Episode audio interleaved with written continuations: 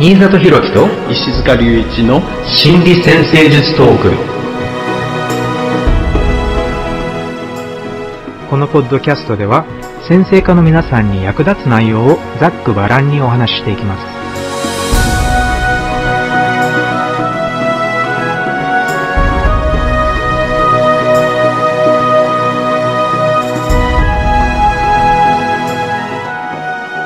はい、皆さん、こんにちは。新里弘樹です。こんにちは。石塚隆一です。よろしくおよ願いします。ろしくお願いします。はい、えー今回は、心理先生術における土星というテーマでね、えー天体シリーズで土星についてお話ししていこうと思います。はい。いやー、土星って言うと、やっぱり、あの、しうん。先生術においては、やっぱり一番なんか大きな象徴の一つなんじゃないかなって思うんですけれども、えーなんでこれだけのね、重要さを感じさせる象徴なのかって、ね、ちょっと興味深いなと思うんですけれども、えーまあ、従来の定義ではよく言うのは、まあ、とりあえず父親っていうのは大体ね、土星の象徴だって言ったり、あとは、えーよく使われるのは構造っていう言葉、えあの、英語でストラクチャーっていう言葉が使われるんですけれども、なんか内外、両方における、えー秩序とか構造とか、まあ骨組みっていう感じですかね。結構骨と土星っていう連想があるんで、骨の象徴っていう意味もあるんで、だから物事の骨組み、または人格の骨組みとかね、なんかそういう感じでも使われるような気がします。そして、あとは時間の、あの、もともとクロノスとかがね、あの時間の神様っていう神話からの概念があるので、時間に関連する考え方として、例えば老いであったり、何かが遅れるっていう現象であったり、または何かが時間をかけて成熟していく。なんかこう、ワインが成熟していくように、または人格が成熟していくように、えちょっと熟していくっていう、そういうようなプロセスも、え土星が象徴しているっていうふうに考えられていますね。はいそうですね。まあ形を作るとかね硬くなっていく。まあ乾いていくっていうようなねこういうイメージもあるかもしれないんですけどね。土星って今までねあのこれまで、まあ、トランスサタニアンから考えてきてでトランスサタニアンの方は最近になって発見されたので発見されたタイミングからその象徴のねいろんなねえー特徴を考えるっていう発想があったじゃないですか。でも土星は発見されたっていう感じじゃなくなって、もうこの土星よりも太陽に近い方のね、惑星になってくると、肉眼でこう見えるので、ずっとだから人間がね、コミュニケーションの力を持つよりも前からこう目に入ってたようなものかもしれないですよね。だから人類史と共に観察され続けてきた天体ですよね。はい。で、その肉眼で見える惑星の中で、多分こう、一番ゆっくり動くっていうような特徴はこう見えてきたんではないかなって気もするんですけどねうん。なるほど。なるほど。あの、一番遠いっていう概念もあったんですかね、やっぱり。一番遠い天体だっていう。一応、動くスピードによって、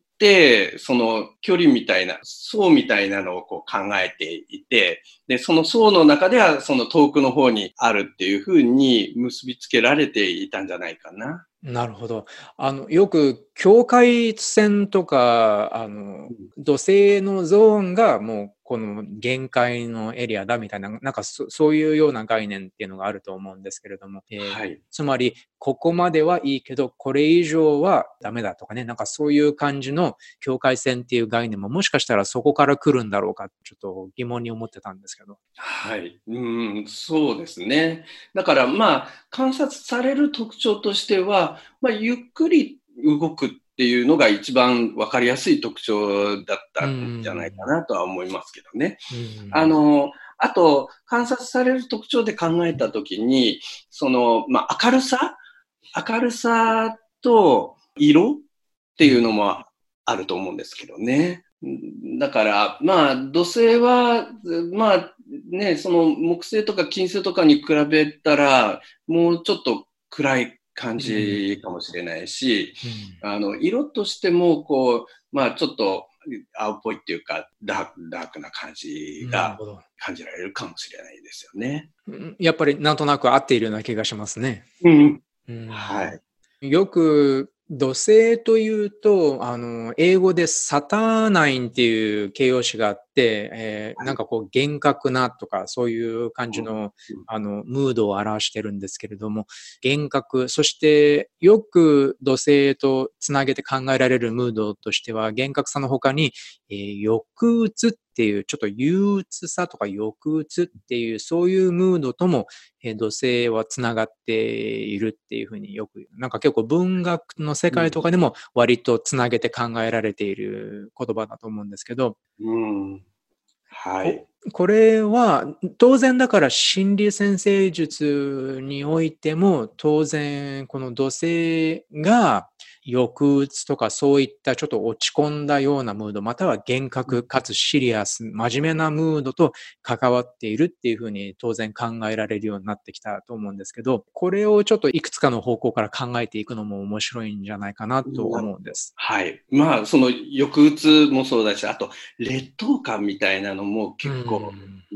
土星に関わってね、感じたり、テーマになったりしそうですよね。ですね。うんで、本当にいろいろな解釈が存在すると思うんですけれども、まあ、一番典型的なのは、土星という天体があることで、それが接触する領域とか他の天体とかが何らかの形で制限されてしまう。うん、で、その制限があるからこそ、こう、フラストレーションが生まれたりとか、なんかこう、ちょっとだから抑うつまたは抑圧が生まれてしまうっていうのが多分一番ありがちな解釈だと思うし、実際に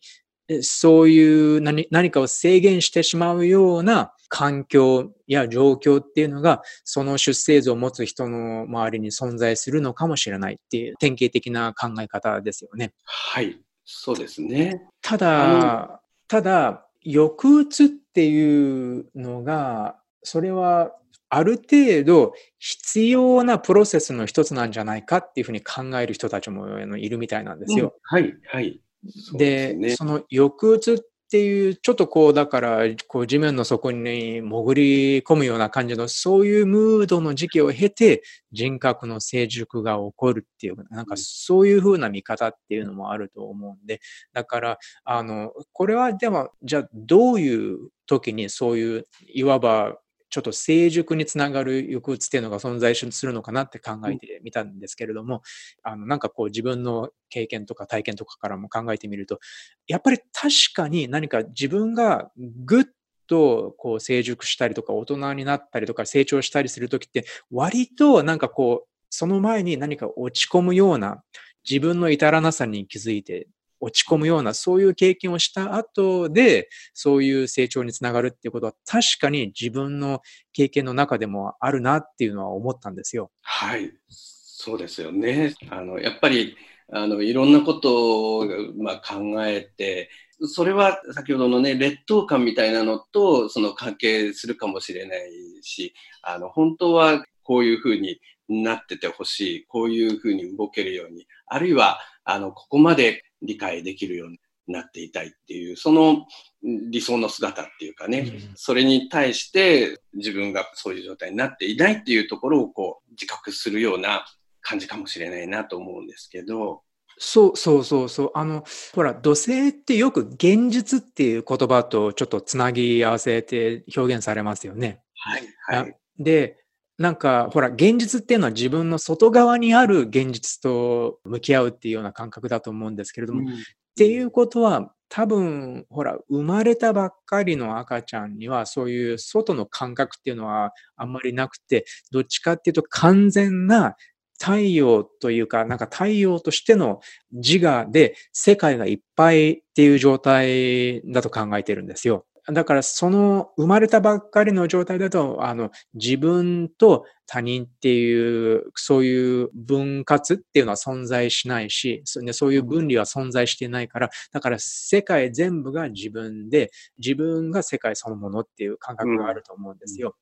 で、それをロバート・ブライとか詩人なんですけど、ユングとか結構、あの、いろんなことについて、心理学的なことについていろいろな本書いてる詩人なんですけど、ロバート・ブライはその状態のことを、えー、360度の人格っていうふうに呼んでるんですよ。ええー、面白い。そうそう。つまり、ちゃんと円が揃った人格。そして、それを、例えば、あの、それがだんだんだんだん、それを、こう、ほら、パイがだんだんだん切り取られていくように分割していく。例えば、自分が男性である、男の子である、女の子であるっていう認識をした途端に、その360度が真っ二つになって180度だけ残って、そのもう180度、つまり、例えば男の子だったら、女の子の性質っていうのが全部、今度はこう、自分の意識の外に行ってしまう。ね、これを、あの、彼はそれを袋に詰めてしまうっていうふうに表現するんですけど、これはシャドウのお話ですよね。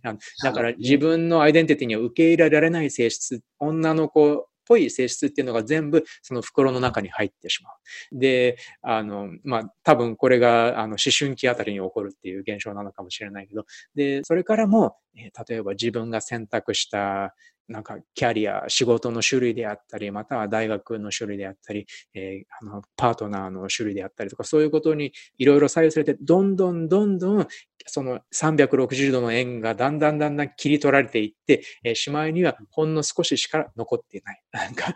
そういう状態なんだよっていうようなことをなんか、あの彼のシャドウについての本がすごく、あの、あの面白いなと思ってあの読んでたんですけど、だから、土星について考えるときっていうのは、あの、そういうふうな感じで、これが自分で、これは自分ではないっていう、そういう感じの骨格っていうのを作っているわけですよね。うん、で、最終的に自分はこうなんだっていう、特になんか土星リターンとかの時期でね、なんかこう何かを選ぶっていう選択があるんだったら特に、えー、もう自分はじゃあ母親としての道を選ぶ。または自分は、えこういう、この仕事で、え生きていくことを選ぶとか、なんかそういうことでだんだんだんだんだから自分っていう存在のアイデンティティっていうのができてくるっていうことだと思うんですけれども、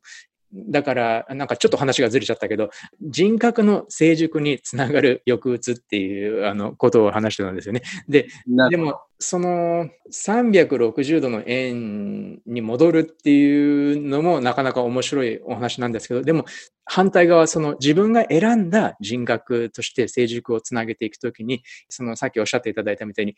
自分はこうありたいっていう意識、または自分はすでにできているっていう意識がある程度あると思うんですよ。あの、うん、あの自意識っていうのがそんなに発達していない場合には、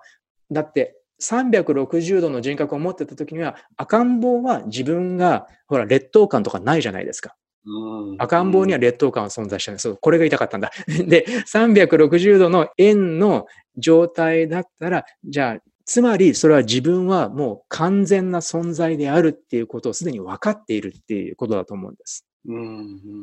で、それはどっちかっていうとなんかこうスピリチュアルなレベルではそれは当然正しいことなんですけれども、ただそれが例えば二十歳、30歳、40歳の大人として社会に出ていく。となると、またそれ、そこでは全然違うルールがあるから、だから自分の奥底ではこういう自分は完全な存在であるっていう感覚があるのに、でも現実と直面することによって、これ同性ですよね。現実と直面するときに、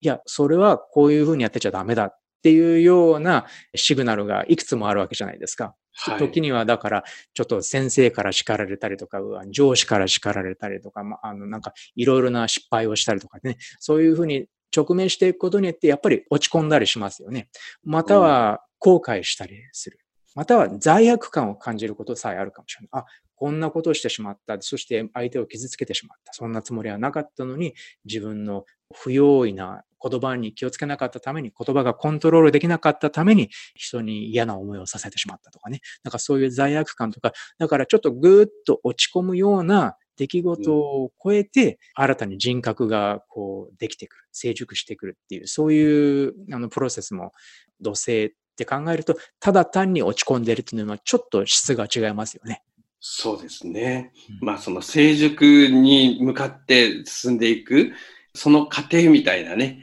感じが見えてきますよね。うん。はい。あの、よくこの天体の性質、特徴を考えるときに、まあ、この12サインのどのサインと結びついているかっていうようなところで考えを深め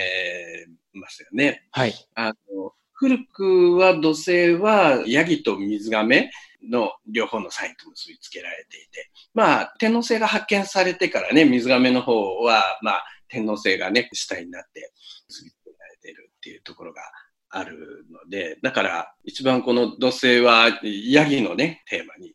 関連しそうな感じだとは思うんですけどね。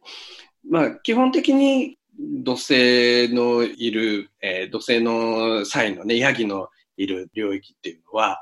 私はこう、えー自己校っていう領域でこう考えたりするんですけど、公の領域っていうのかな。集団みんなで行っていることに関わろうとする領域。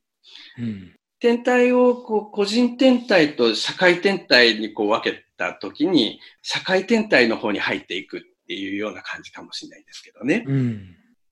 だから、特に木星よりも遠い天体はその領域に入ると思うんですが、だからこの木星も土星も集団にどういうふうに属するかっていうような、まあ集団の立場をこう理解するみたいなね、そういうテーマがあると思うんですよ。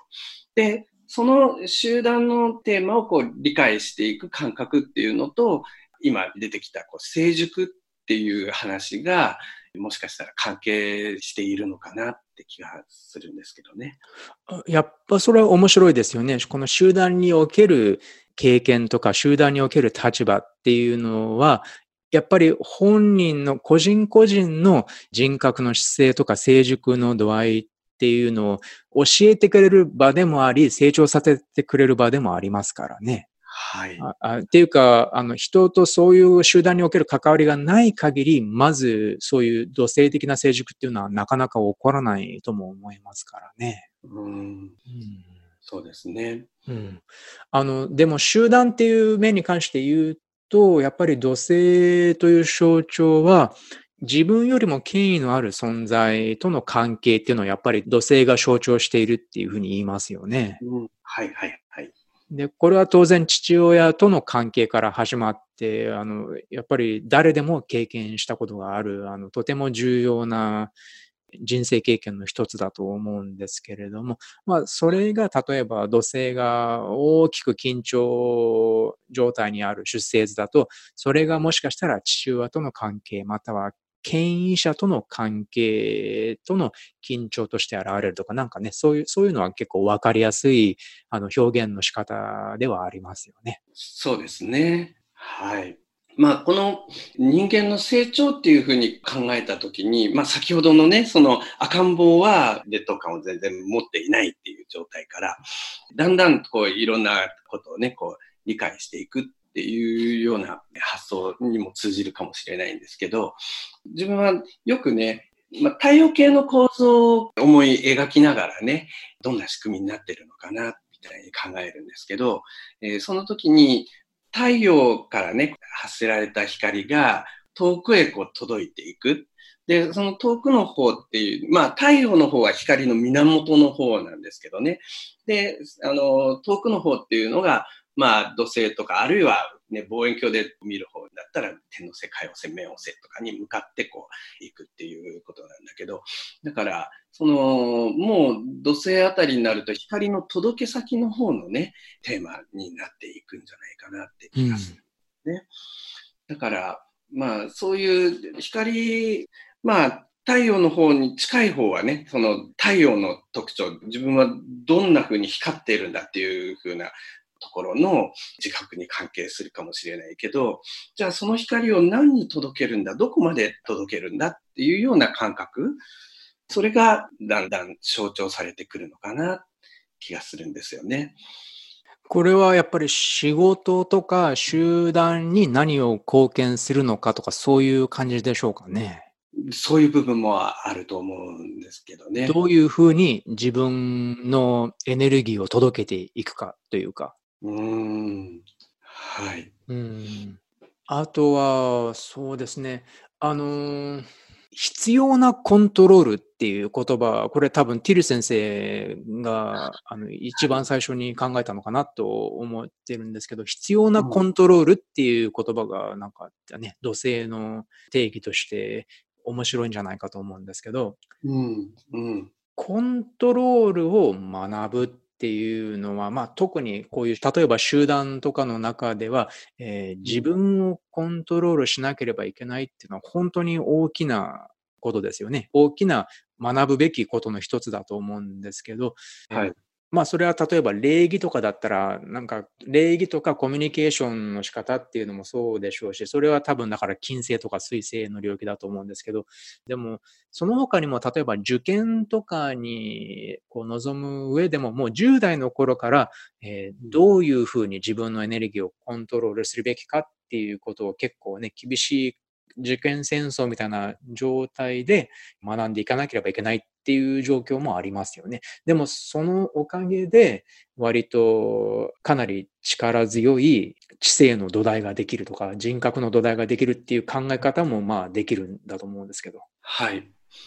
だから成熟をしていくうちに、まあ最初はその自分であるっていうのと、これは自分でないっていうところでね、外のものと違いっていうところで、こう自分を定義していったかもしれないですが、で、だんだんこう大人になっていくうちに、その自分は外のものとは違うっていうところだけじゃなくって、その外のこう、まあ集団、社会とか集団とか、と、こう、しっかりつながらないと生きていけないっていうところも、こう、だんだん理解していって、で、その集団の中の一部の、こう、責任を担おうとする、その集団の一部になっていこうとする、そういうところの意識もこう働いてくるかもしれないんですよね。だから、最初は周囲との違いっていうことでね、こう、まずは分離としてね、自分を定義していくけど、でも、そこでこう、しっかりこう自分を定義して、改めてこう意識的に周りの集団にこう繋がっていく。自分はここの役割を果たすぞって言って、こう繋がっていくっていうところのテーマもね、こう重要かもしれないな。で、そうやって集団の中での役割を見つけて、その役割を果たせるようになるっていうところを考えたときに、コントロールっていうテーマは、最初はね、その周りとの関係の中で、ちょっと自分と違うものと関わらなくちゃいけないっていうか、まあ、コントロールされるとかするとか、そういう話になるかもしれないけど、うん、だんだんとその集団の中のこう役割を果たす。で、自分自身の力でそこの部分に属していくみたいなところでのコントロールの感覚になっていくのかもしれないですよね。そうですよね。ただ単に自分を抑えるっていう意味のコントロールじゃなくて、あの、やっぱりその集団に、まあ、求められている仕事の内容だったりとか、またはその集団の中でより効率的に、効果的に、例えば人を動かしていくとかね、ちょっとリーダー、リーダーシップを取るとか、そういう意味での自分のコントロールの仕方を学ぶっていうのもあるんでしょうね。あと、それを聞いてて面白いなと思ったのは、最初は、だから、例えば社会人になりたての若者が会社とかに入ると、やっぱり自分はとても異質な存存在のように感じてしまうんだけれども、でも、うん、結構ね10、10年、20年とかで働き続けるうちに、必要なコントロールを学んで、必要な技術を学んで、そして、あの、まあ、先輩後輩とかとのこうやりとりとか、ちょっと部下とかを得て、どういうふうに集団をコントロールするのかっていう技術とかを学んでいくにつれ、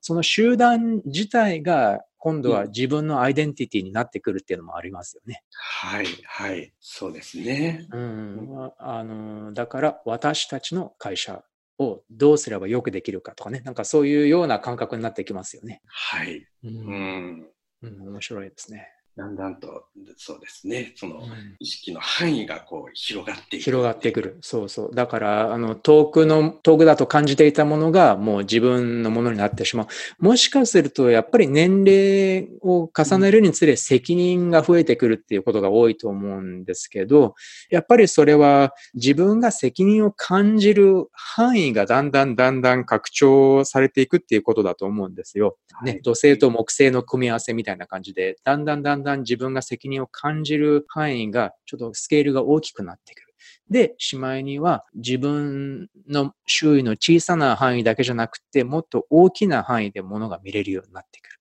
そうしたら、えー、もしかしたらそれは、例えば、あの、まあ、政治とかだったら国全体のこと、または町全体のことが考えられるっていう立場なのかもしれないし、会社だったら会社全体のことが考えられるようになる立場。実際にそういう人たちがリーダーになるべきだと思いますしね。うん、はい、はい、そうですね。だから、あの、長老っていう、まあ今あんまりそういう考え方しないですけど、でも昔だと長老っていうあの何かの一族で、あのエルダーですよね。長老っていうそういういわゆるお年寄り層が知恵と経験と責任感を持っていて、だからこそリーダーシップ階層として存在していたっていう、そういう時がありましたからね。はい。うん、なんか今はちょっとだからそこら辺がずれちゃっていて、だからこそ、あの、年を取るっていうことが結構かなりの危機になってきているとは思うんですけどね。なんかこう、そういう社会のことを考えるっていうことじゃなくて、えそして若い人を導くっていうのでもなくて、ただ単にこう定年を迎えてやることがなくなってしまう。そして存在意義を問われるような危機になってしまうっていうのが、あの、やっぱり、ね、特にこの高齢化社会っていうのに突入している日本においても、まあ、やっぱり他の社会でもそうなのかもしれないけど、でも特に日本ではすごく悩ましいあの問題だなって考えるんですけどね。そうですね。うん、え大きな問題ですよね。うん、その、そういう発想で言ったときに、やっぱりこの同じような集団がこう、長く続いていくと、まあ、その集団の中に、まあ、古くからいる人たちが、その集団に関係する、その知恵とかね、やり方とか、そういうのをこう、あの、ね、伝えていって、リーダーシップを取る、まあ、知恵の元になるみたいな形でいけるかもしれないですが、でも、今の現代の世の中って、その集団自体の定義っていうのが、まあ、いろんな自分がこう、属している集団っていうのが、あの、どんどん変わっていったりとか、うん、特に日本の文化だったら、例えば、一生の間ね、同じ会社に属して働くっていうような発想がずっと古くはあったかもしれないけど、でも、そういうのが、まあ、だんだんと状況が。うん、なくなり、なくなりつつあるっていう感じがしますよね。うん。だから、どんどんその会社も変わっていくとか、その属する集団が変わっていくと、そうすると、その、じゃあ長くいるから尊敬される知恵の元になるっていう状態じゃなくなってきて。なくなってくる。うん。うん。だからその辺がちょっと難しさの一つの要因になっているかもしれない。難しいですよね。では、どうやってアイデンティティの骨格を構築していけばいいのかっていう感じがしますよね。そうですね。その辺の工夫が必要になってくるかもしれないですよね。やっぱりある程度、あの、個性や個人としての骨格を、姿勢を作っていくっていうのは大事だと思うんですよ。もうすでに西洋ではそういうふうになっているんですけど、割とだから会社、属している会社にそれを求めるんじゃなくて、自分自身のまあ自分自身がどういうふうに貢献したいかっていう感じがするんですけどね。だから割とキャリアを持ってる人は、あの、恐れずに次の状況に飛び込んでいくっていう、より良い条件を求めて次の会社に飛び込んでいくっていうことが結構あると思うんですけど、あとはあの、フリーランサーっていう現象も結構進んでいますよね。あのだからあえて会社に属さないであの自分一人でやって、これもやっぱりどっちかというと個性化というか個人化というのかな、なんかそういう状況も結構進んできていますよね。はい。そうすると、だからその会社とかね、そういうその狭い範囲でこうずっと長くいるっていうような形じゃなくって、もうちょっと人間っていうところの中で、まあ、例えば、まあ、地球上の人間みたいなところでは、まあ、あの、いろんな形でね、共通になるかもしれない。まあ、それは、あの、日本の国っていうところで考えてもいいかもしれないですけどね。うん、そういうところで、その文化の中で、一人の人間として過ごしていくっていうところでの知恵みたいなものがしっかりできてくると、まあ、それは、あれですよね。自信持ってこれからね、こう活躍するような人々にこう伝えられるような知恵になっていくかもしれないですよね。うん、だから会社に頼るだけではもう不足な、あのそれだけでは足りない時代になってしまったっていうことなのかもしれませんね。はい。うん、なかなか興味深いポイントですね。うんでは、いくつか質問をいただいていますので、ちょっと質問に答えながらもうちょっとお話ししていきたいと思います。はい。はい。えー、最初の方です、えー。いつも大切に聞いています。土星、父親や権威のある人の象徴である土星からの抑圧に対して自分の経験を積んで乗り越えるなどいろいろとあると思うんですが、お二人はどのようにアプローチされていらっしゃいますか？具体例などももしよろしければ教えてください。えー、っと、これは、ね、とっても深いって話だと思うんですけどね。うん、えー、多分こう、人生のいろいろな段階で、いろんな形で乗り越え方をしていくと思うんですよね。多分、まあ、最初のうちは、その、権威の人物からの、その、まあ、コントロール、抑圧に対して、まあ、理不尽さを覚えたりとか、もっと自分は自由にしたいんだとかね、そういうような気持ちをこう、感じて、まあ、その、なんとかそこから抜け出そうと、ね、こう、いろいろ努力してみるみたいな。で、失敗してみては、こうしよう。今度はこうしよう、ああしようって言って道を見つけていくっていうのもあるかもしれないし、あるいは、これもだんだんとこう成熟していくうちに、あの、まず自分の思い通りにならないところに対して、自分が力を発揮しながら、なんかね、それを乗り越えていくって、その力をつけるっていう側面もあると思うんですが、また別の段階では、ただ単に力をつけるだけじゃなくって、えー、それによって周りに何が起こっているんだっていう、その周りの方のその状況に対して自分がどう影響したのかなっていうところの自覚になってくるところもあるかもしれないですよね。で、そういう時に自分が気づかずに、えー、こういうことをしてしまっていたっていうところを後になってこう気づいて、で、それについて、えー、とってもこう、あの、反省したりとかね、えー、そういうような、まあ、だんだんこう、いろんなことを考えるようになっていくっていうのかな、その、あるいは、まあ、感じるようになっていくっていうのかな、その、そういう部分もあるかもしれないし。で、だんだん、あと、その集団のこう、意義みたいなものをこう、理解して、で、まあ、そのみんなでこうやっていくっていうところのテーマっていうのかな、その重要性を一生懸命みんなでシェアをして共有していこうっていう努力をするようなね、次元はあると思うんですけどね。それぞれの段階で、一生懸命その目の前のね、あの、まあ、個人的な経験を振り返ってみるとね、やっぱり目の前のテーマを一生懸命こう向き合いながら、いろいろ悩みながら進んでいってるなっていう気がしますね。うん、例えばビジネスとかの会社の一員とかになると、どういう視点で働くべきかっていうあのお話がよよくあるんですけど、よくあるアドバイスだけど、でも重要だなって思うアドバイスは、自分がその会社の持ち主であるかのように働くべきだっていうのがあるんですよ。で、あの、今だから石塚先生がおっしゃってくれた、その集団の、ね、集団としての目標の理解とか、集団としての利益の理解とかね、なんかそういう感じのものだと思うんですけど、つまり、この今自分が属している集団が一番必要としているのは何なのか。で、権威者って呼ばれる人、例えばそのビジネスのオーナーであったり、リーダーであったり、そういう存在にしてみれば、一番欲しい社員っていうのは、まるでこの会社が自分の会社であるかのようにちゃんと考えて行動してくれる社員ですよね。そうすれば決してだから例えばお客様をおざなりにするようなことはありませんから、これが自分のもの、自分の会社だと思っていれば。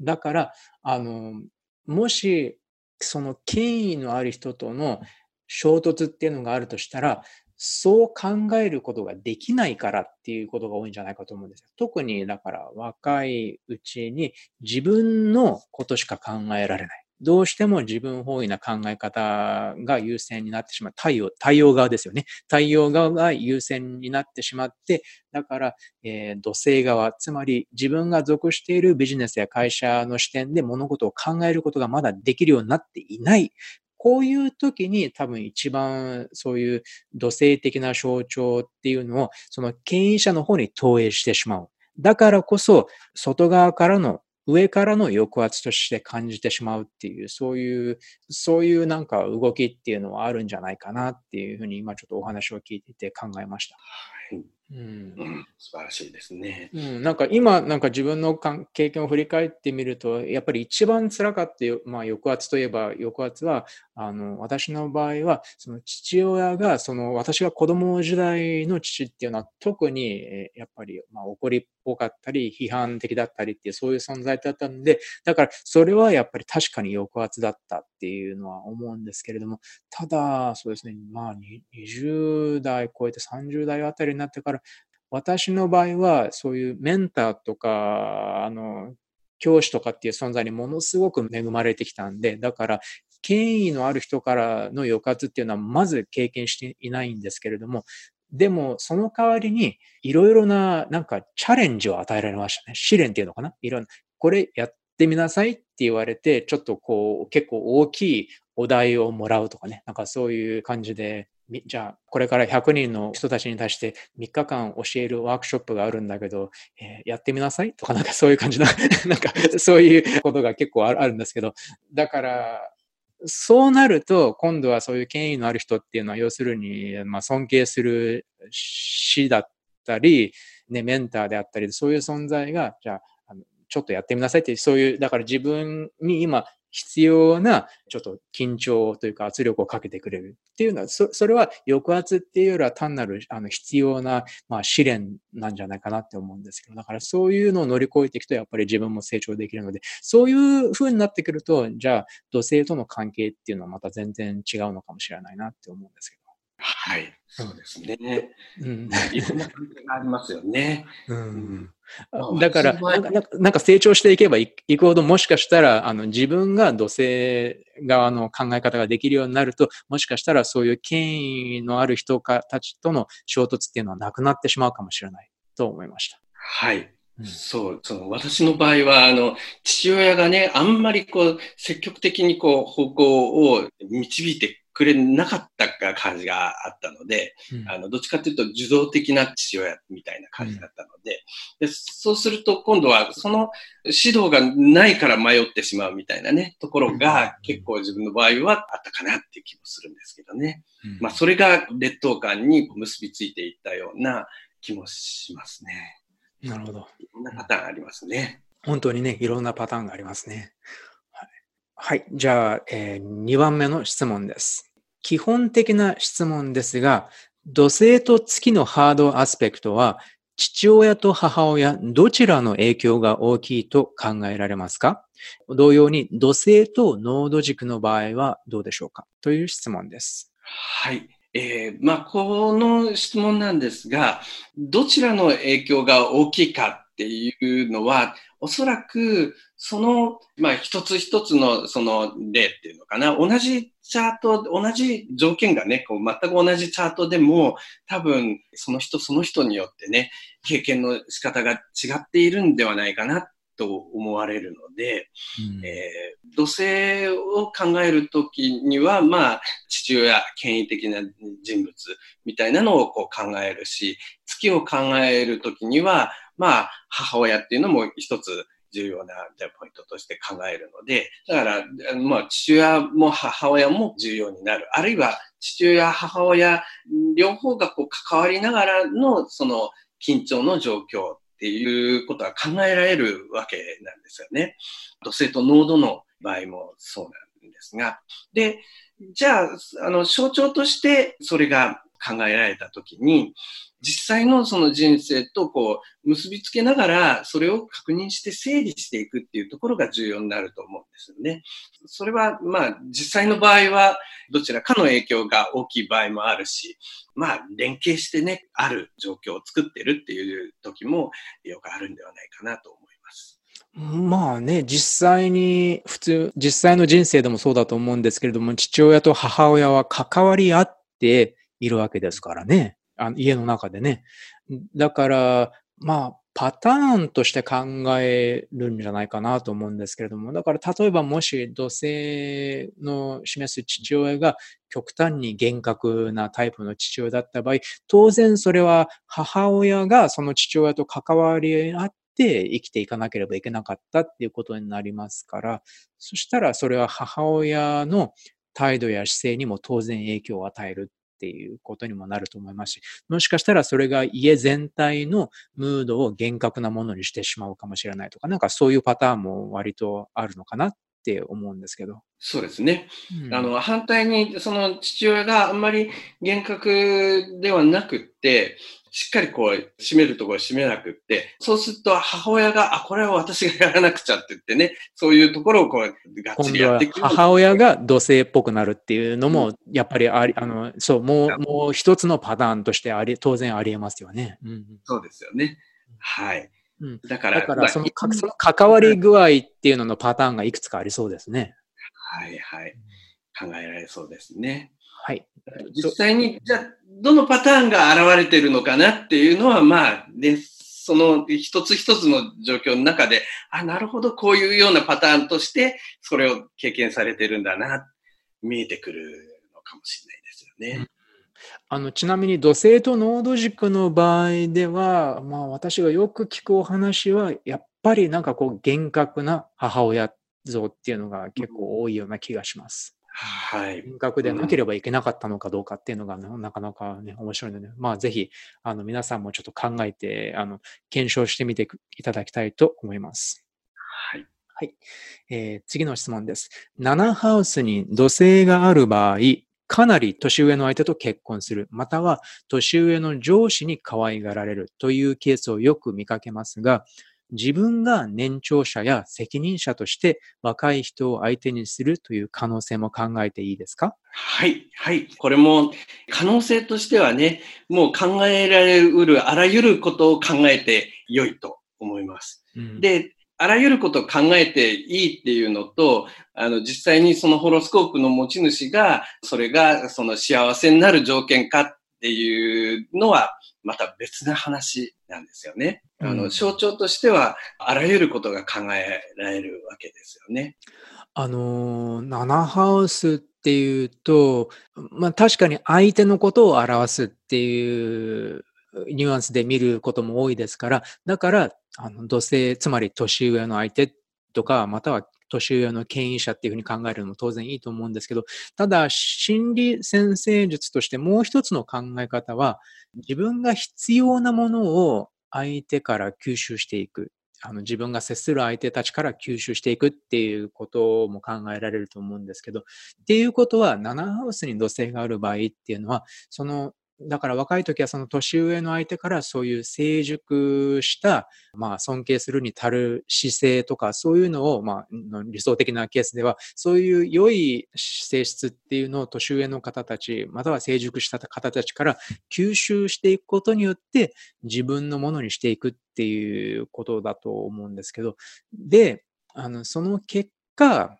自分と同じような、やっぱりより成熟した姿勢を持っている人たちが周りに集まってくるとか、そういう人たちと深い関係を築いていくっていうふうに考えてもいいと思うので、まあそういう表現っていうのも、性質としての表現っていうのも考えてもいいんじゃないかと思うんで、だからまあ、あの、当然それは自分が年を取ってきたら、えー、自分がそういう土星らしい責任感や成熟したあの性格、人格を持って他の人たちをリードするっていう可能性にも当然なり得るとは思うんですけども、とにかくだから自分がその土星を、自分の土星を成長させていく過程として、えー、自分の日常的に接する人たちから得るものが、あのそういう資質があの大事になるのかなとかっていうふうに考えてるんですけど。そうですね。だから、その一つ一つの象徴を、その象徴のテーマの周りでの自分自身の成長は、環境とね、こう、しっかり関われるようになっていく、そのプロセスとして考えていくいくといいわけですよね。だから7ハウスにあるテーマっていうのは、まあ、要するにこの対人関係のこうやりとりの中で、そのテーマを成長させていく、そういうような状況が、テーマが象徴されているっていうことですね。まあ、ほら、あの、女性の場合は、父親問題を成人後の年上の相手との人間関係によって、ちょっと無意識に解消しようとしているとか、なんかそういうパターンももちろん考えられなくはないんですけど、ただみんながみんなそうっていうわけじゃないですよね。うん。そう。だから長い成長の中で、まあその象徴がどんな風にね、変化していくだろうかっていうのをこう、追っかけていくといいわけですよね。うん。というアプローチがいいんじゃないかと思います。はい。では、最後の質問です。はい。えー、土星のアスペクトが緩い場合、成長過程で自分を律する土星力があまり育ってないケースもあるように思います。その場合、自分で自分を鍛える必要があると思うのですが、土星のサインやハウスを参考にすると良いでしょうか？はい。素晴らしい発想ですよね。その土星の力、まあアスペクトがどうであれね、人生の中では、まあ必要なコントロールというかね、その土星のテーマ。特に周りの環境、周りの集団と関わって、その集団の中でしっかりね、責任を果たしていくっていうところでは、とっても重要なね、力になるはずなので、まあそういう力をあまりつけてない場合は、それをこう育てていく工夫をする必要があるかもしれないですよね。土星のサインやハウスもそうだし、いろんな形でね、その土星の状況についてね、象徴的にこう見つけて、それを参考にするのはとってもいいと思いますね。うん、そうですよね。土星のサインやハウスを参考にすると良いですか？いや、ちょっと私は自分の獅子座の土星について考えていて、うん、どうやって鍛えるのかなとか ちょっと考えてたんですけどあの、参考にできるんだったら、あの、あの、すれば、サインやハウスが参考にできそうなら、自分の中でしっくりくるんだったら、あの、すればいいと思いますし、そうでない場合は、そうですね。でも、ほら、例えば土星トランジットとかありますもんね。土星へのトランジット、うん、そして土星からのトランジットとかっていうのが、結局、だから出生図全体を鍛えてくれるわけじゃないですか。あの、ね、少なくとも7年に1回は。だから、土星力っていう、まあ、なかなかあのいい言葉かもしれないですけど、そういう土星力っていうのを鍛えたいんだったら、やっぱりそういう、かえってだから出生図にない分、そういうトランジットが割と、割とぐっとあの圧力を与えてくれるっていう経験になるのかなと思わないでもないんですが。そうですよね。だから土星のトランジットの時に、まあそういうテーマを経験する。経験の中で、多分、その、もともとその出生図上にある土星のサインとか、土星のハウスとかね、そういうテーマが、あの、ヒントになりながら話が進んでいるっていう状況が出てくると思うんですよね。まあ、そうですね。だから、その中で、その話の要点をね、こう、焦点をこう合わせやすくするのに、ちょっとその辺からヒントを得てね、あ、こういうことなのかなって考えてみるといいのかもしれないですけどね。うん、でもだから、どっちにしても多分、ホロスコープからの話を先にこう意識しすぎると、本当に重要なところのテーマからね、こう逆に逸れてしまう可能性もあるので。そうそうですよね。うん、あの実際にコンサルテーションとかだと割と目の前にある、目の前にある問題がそれそのものだったりしますからね。そうですね。だから、あの、こういうことかなっていうところをまず感じてみて、で、土星のサイン、ハウスをこう見ながら、あ、やっぱりこれでいいんだって言って確認するようなね、形で言ってもいいかもしれないですよね。そうですね。あの、土星そのものに責任や仕事の象徴っていう、そういう意味合いがありますから、特に土星が活性化されているトランジットとかそういう時期の中にいる場合には、多分目の前に必要な成し遂げるべき何か仕事とか責任とかっていうのがあるんじゃないかなって、そういうふうに鍛えられていくんじゃないかと、ちょっと考えて、考えてみました。はい。まあ、あるいは、この土星力があまり育ってないなって、まあ、その土星力っていうのはね、具体的に、あ、こういう力があまり育ってないなっていうふうに自覚することだけでもとってもこう、重要かもしれないですよね。ね。で、うんこの具体的に、あ、こういう力がっていうところの自覚が、もうなんかね、トレーニングする方法をヒントを与えてくれるかもしれないですよね。うんそうですね。土星力っていうと、うん、やっぱり必要なコントロールをいろいろな場所で発揮できる力なのかもしれませんね。